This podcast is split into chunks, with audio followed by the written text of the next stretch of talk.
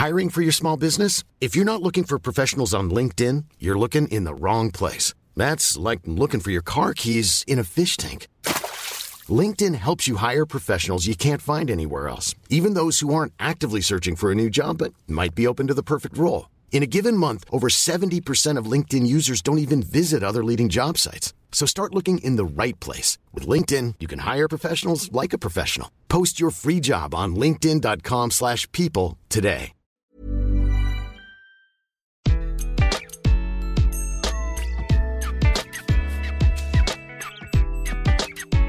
Bonjour, je suis Gaël Châtelain-Berry, bienvenue sur Happy Work, édition spéciale. Pour cet épisode, je reçois Sébastien Mérignargues, qui est le directeur de la célébrissime station de ski Avoria 1800. Dans cet épisode, nous allons parler de la gestion d'équipe en temps de crise, de bien-être, d'équilibre vie privée-vie professionnelle, et contre toute attente, nous allons également parler catalan. Une interview rafraîchissante sans vouloir faire de mauvais jeux de mots. Bonne écoute. Bonjour Sébastien. Bonjour Gaël. Eh bien, merci beaucoup, Sébastien Mérignargues, d'avoir accepté mon invitation. Je tenais à ce que vous participiez à un épisode de Happy Work, car en tant que professionnel de la montagne, vous devez gérer une situation de crise depuis plus d'un an, avec un certain nombre d'incertitudes très fortes. Et contrairement à d'autres secteurs, cela semble évident, mais je préfère le rappeler, la saisonnalité de votre activité rend l'urgence un tantinet plus grande à gérer que pour d'autres secteurs, et gérer le bien-être de vos équipes ne doit pas être simple. Je vais commencer comme d'habitude par vous présenter. Vous êtes ce que l'on peut appeler un vrai professionnel de la montagne, puisque depuis 1991, votre lieu de travail s'est très rarement trouvé en dessous de 1500 mètres d'altitude. Vous avez commencé votre carrière en 91 comme responsable commercial au Val d'Alloz, Ensuite, vous avez été directeur marketing commercial de la Clusa, directeur de station de Pio-Angali, directeur de station de Ting. Et puis alors là, vous êtes redescendu au niveau de la mer pour devenir directeur de station de Gros-du-Roi, Port-Camarde, avant de reprendre de l'altitude pour être directeur Courchevel Tourisme. Vous avez fait un petit peu de conseil et là, depuis septembre 2020, vous êtes le directeur d'Avoria 1800. Alors, avant de parler de la période actuelle, Sébastien, je voulais savoir si gérer le bien-être des équipes qui travaillent pour le divertissement, comme vous le faites finalement depuis quasiment le début de votre carrière, est-ce que c'est différent d'une entreprise classique? Alors, je suis sans doute pas le mieux placé pour répondre parce que j'ai essentiellement, comme vous l'avez dit, géré des équipes dans cet univers. Euh, je pense quand même qu'effectivement, il y a des, vraies différences euh, de, par euh, différents facteurs assez évidents. Le lieu de vie, alors, quand on parle de montagne et d'altitude, c'est vrai que ça fait rêver euh, quand on vient une semaine en vacances. Après, y vivre à l'année, c'est quand même un réel choix différent avec certains avantages, mais aussi de réelles contraintes. Et ça, il faut l'intégrer euh, pour le bien-être des équipes et puis pour la pérennité des équipes, si on veut arriver à construire dans le temps. Il y a aussi une forte saisonnalité. Vous l'avez évoqué euh, de manière humoristique au départ. mais qui implique un rush et un rythme de travail très très intense et d'autres périodes beaucoup plus calmes, on va dire, pas dire morte dans la station. Euh, donc, c'est des éléments, évidemment, euh, des paramètres à prendre en compte. Et puis, euh, ils, sont, ils sont pondérés, j'allais dire, par l'évolution du salarié. on n'a pas les mêmes aspirations et les mêmes attentes à 25-30 ans que quand on a 45 ou 50 ans, une famille et autres. Et où là, la vie en, station, de montagne en particulier, mais même en bord de mer, peut s'avérer être un choix difficile. Quoi. Est-ce que ça veut dire qu'en tant que, que, manager, vous devez adapter votre management en fonction de si vous êtes en saison ou hors saison? Est-ce que vous êtes plus, j'allais dire laxiste, c'est pas le mot, mais plus coulant hors saison qu'en saison ou finalement c'est relativement pareil? Non, sincèrement, je pense que en tout cas dans ma façon de fonctionner, il n'y a, a, pas, je, je crois, enfin j'espère trop de, de mouvements d'humeur et de changements. Euh, la ligne directrice est assez la même. Euh, la, seule chose, c'est que l'urgence est différente il est évident que quand on est dans des stations qui accueillent 20 à 25 000 personnes différentes toutes les semaines avec un chassé croisé les samedis où vous avez euh, potentiellement 40 000 gens qui se croisent, il y a naturellement une tension qui se met en œuvre. Obligatoirement, si vous rajoutez que vous avez un peu de chance, une grosse chute de neige, des routes bloquées ou une grève SNCF, ça vient compliquer l'affaire. Et forcément, pour les équipes qui sont en bout de chaîne, elles prennent ça de front. Donc, euh, c'est vraiment pas le moment pour le manager à ce moment-là de venir mettre euh, une pression euh, supplémentaire euh, qui, de mon point de vue, serait malsaine. Il faut essayer de, on bosse en équipe, très clairement. les gens viennent en vacances et quand on part en vacances, nous les premiers, on ne veut pas savoir c'est de la faute à qui, à quel service ou à quelle personne. On souhaite que ça se passe au mieux. Donc, pour arriver à offrir un service de qualité, il est important que le personnel soit bien dans son travail, clairement. Ce que j'entends entre les lignes, Sébastien, c'est que si je devais vous comparer à un chef en cuisine, vous seriez plutôt le genre de chef au moment du coup de feu qui va rester calme et qui va rassurer ses équipes pour qu'elles travaillent bien que celui qui va leur hurler dessus pour leur mettre la pression en plus? Clairement, oui. oui, oui c'est une bonne analyse. Non, parce que, comme je vous le dis, naturellement, ça se fait tout seul. Euh, et puis, on a quand même un métier euh, qui est un petit peu paradoxal. Euh, on parle d'une destination, vous avez cité les différentes stations où j'ai travaillé, mais quelles qu'elles soient, les gens partent en vacances à Avoria. Euh, pour eux, c'est une destination. Mais Avoria, c'est 200 euh, entreprises différentes. Et euh, mon rôle, le challenge d'un directeur station, c'est de faire en sorte de trouver le plus grand dénominateur commun à ces 200 entreprises pour offrir un service et un produit comme si c'était une seule et même entité.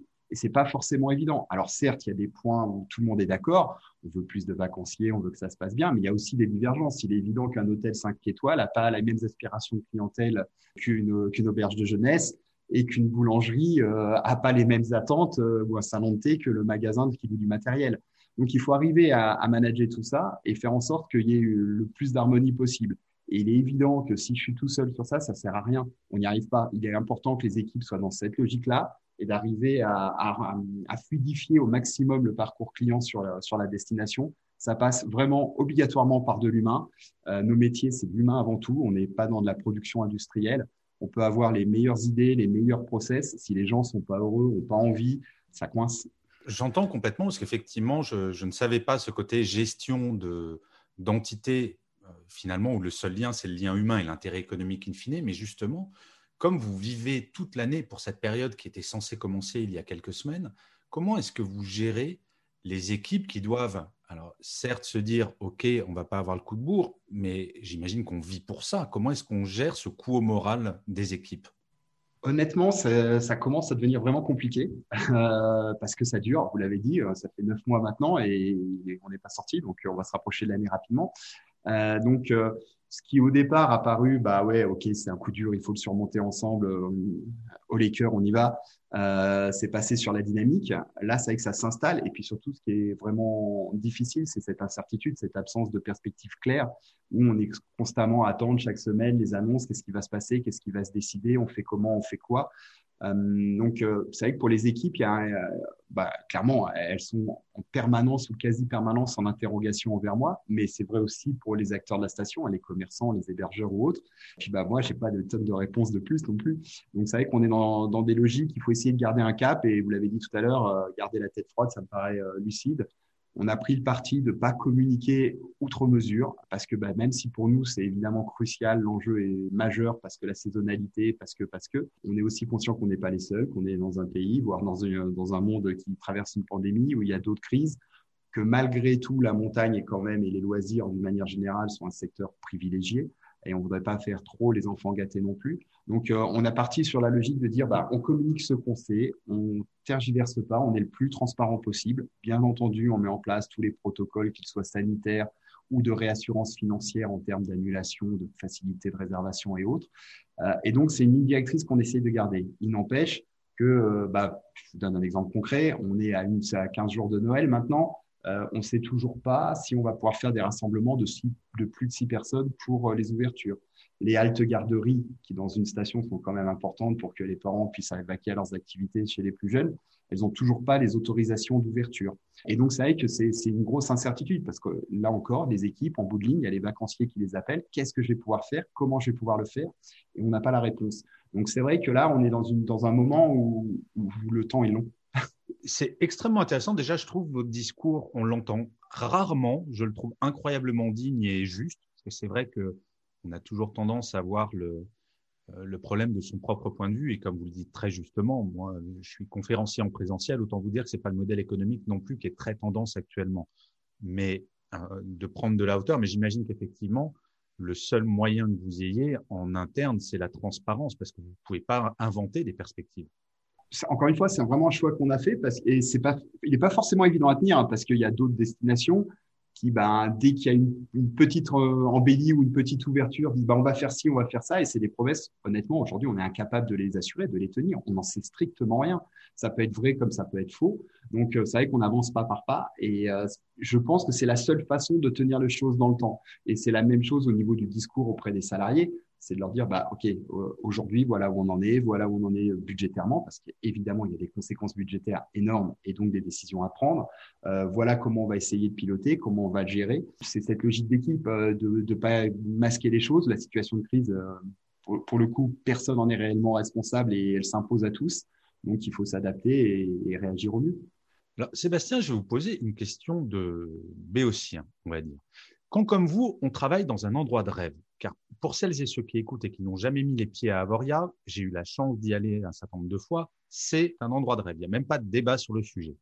Est-ce que c'est plus simple pour votre bien-être ou bien c'est un job comme un autre? Je parle dans la période actuelle. Est-ce que finalement, vous dites, OK, on passe une période très, très difficile, c'est très compliqué à gérer, comme vous l'avez très bien dit, mais est-ce que finalement, c'est pas moins difficile d'être à Avoria que d'être, par exemple, dans une agence d'événementiel à Paris? Personnellement, je pense euh, oui à 100%, même un peu plus. Euh, c'est, bah, vous l'avez retracé à travers mon parcours, c'est un choix de vie euh, de vivre en montagne. Alors, on l'a dit aussi, il y a des avantages et des inconvénients. Ceci étant, si ce choix est fait et pérennisé depuis quelques décennies maintenant, c'est que au final, j'y trouve largement mon compte.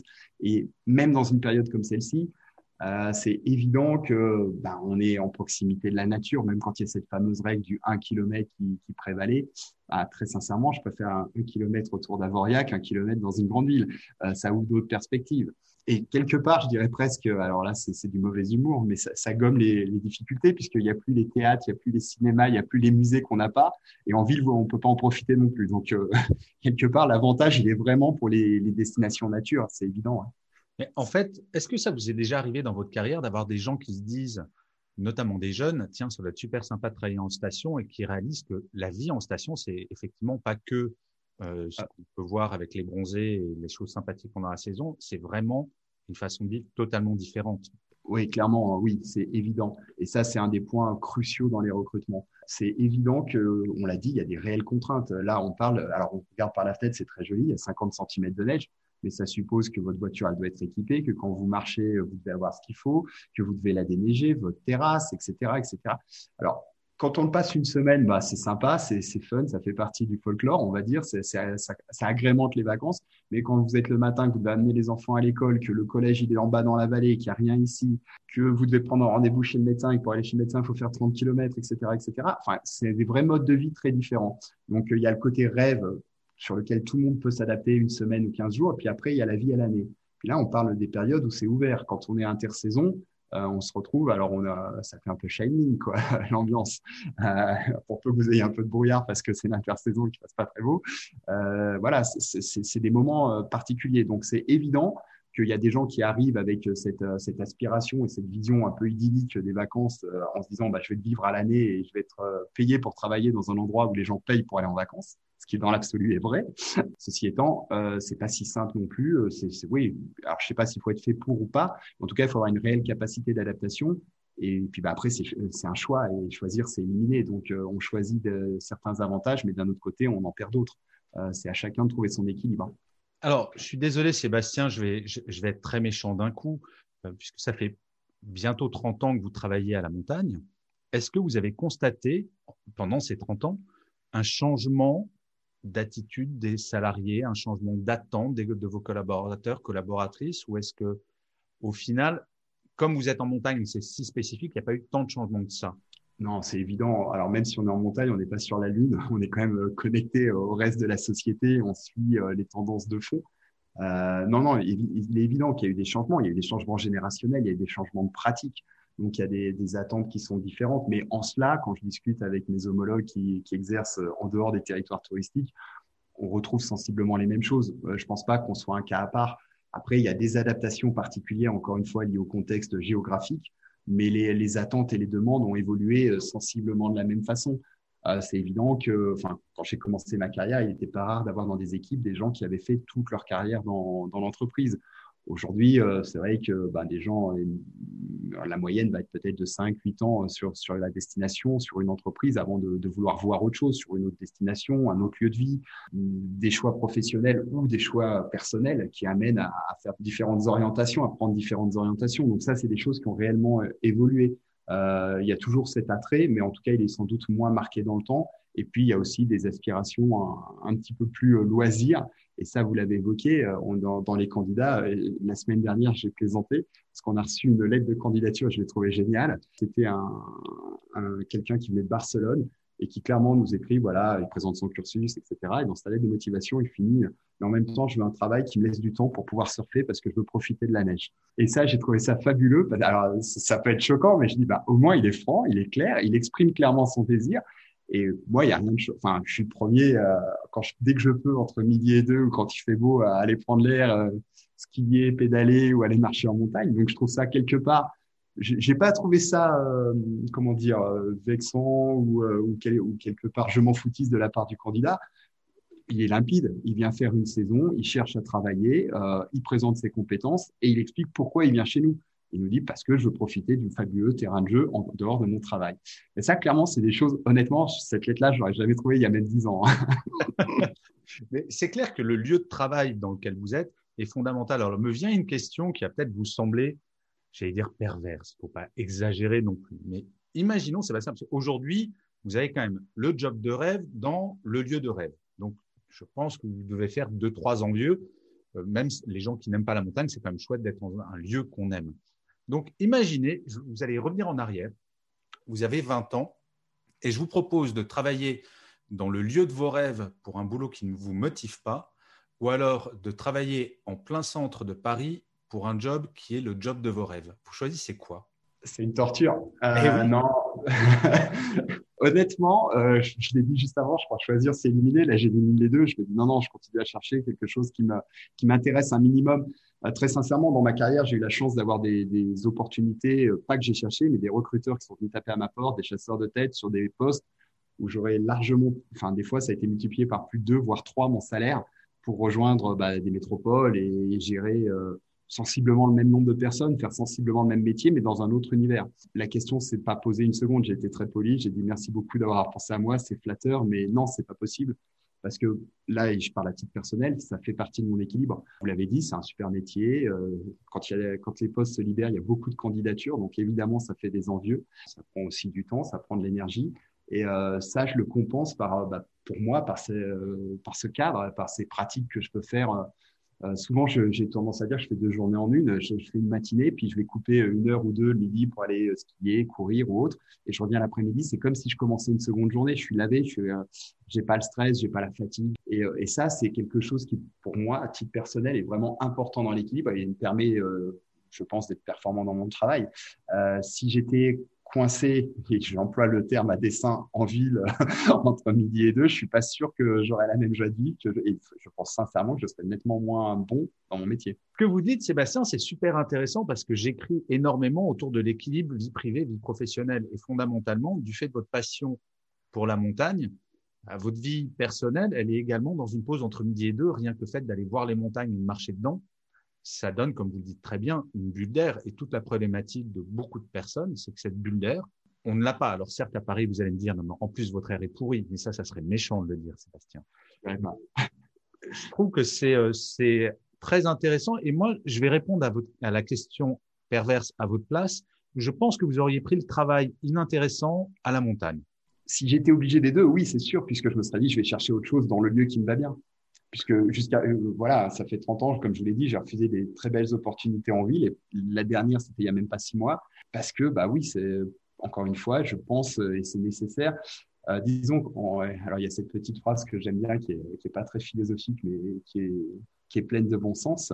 Je travaille pour vivre et je vis pas pour travailler. Même si je mets tout ce que je peux et au mieux de mes capacités dans mon travail, mais j'ai besoin d'un équilibre global. Alors, comme je demande toujours une phrase fétiche à mon invité, est-ce que c'est celle-ci que vous choisissez? Non, non, non, j'en ai une autre. ah, vous avez bien préparé l'interview, Sébastien. Merci beaucoup. Alors, je vous écoute. Eh ben, je vais vous, alors, je vais vous parler un peu catalan. C'est Joya en el cor y forca en el cos. Donc, c'est du catalan, comme je viens de le dire. Je suis catalan. Et euh, en fait, ça signifie joie dans le cœur et force dans le corps. Et en fait, ce sont les vœux traditionnels catalans, ce qui se dit au lieu de, du bonne année, bonne santé. Euh, voilà, les Catalans, là, dans la tradition, disent ça.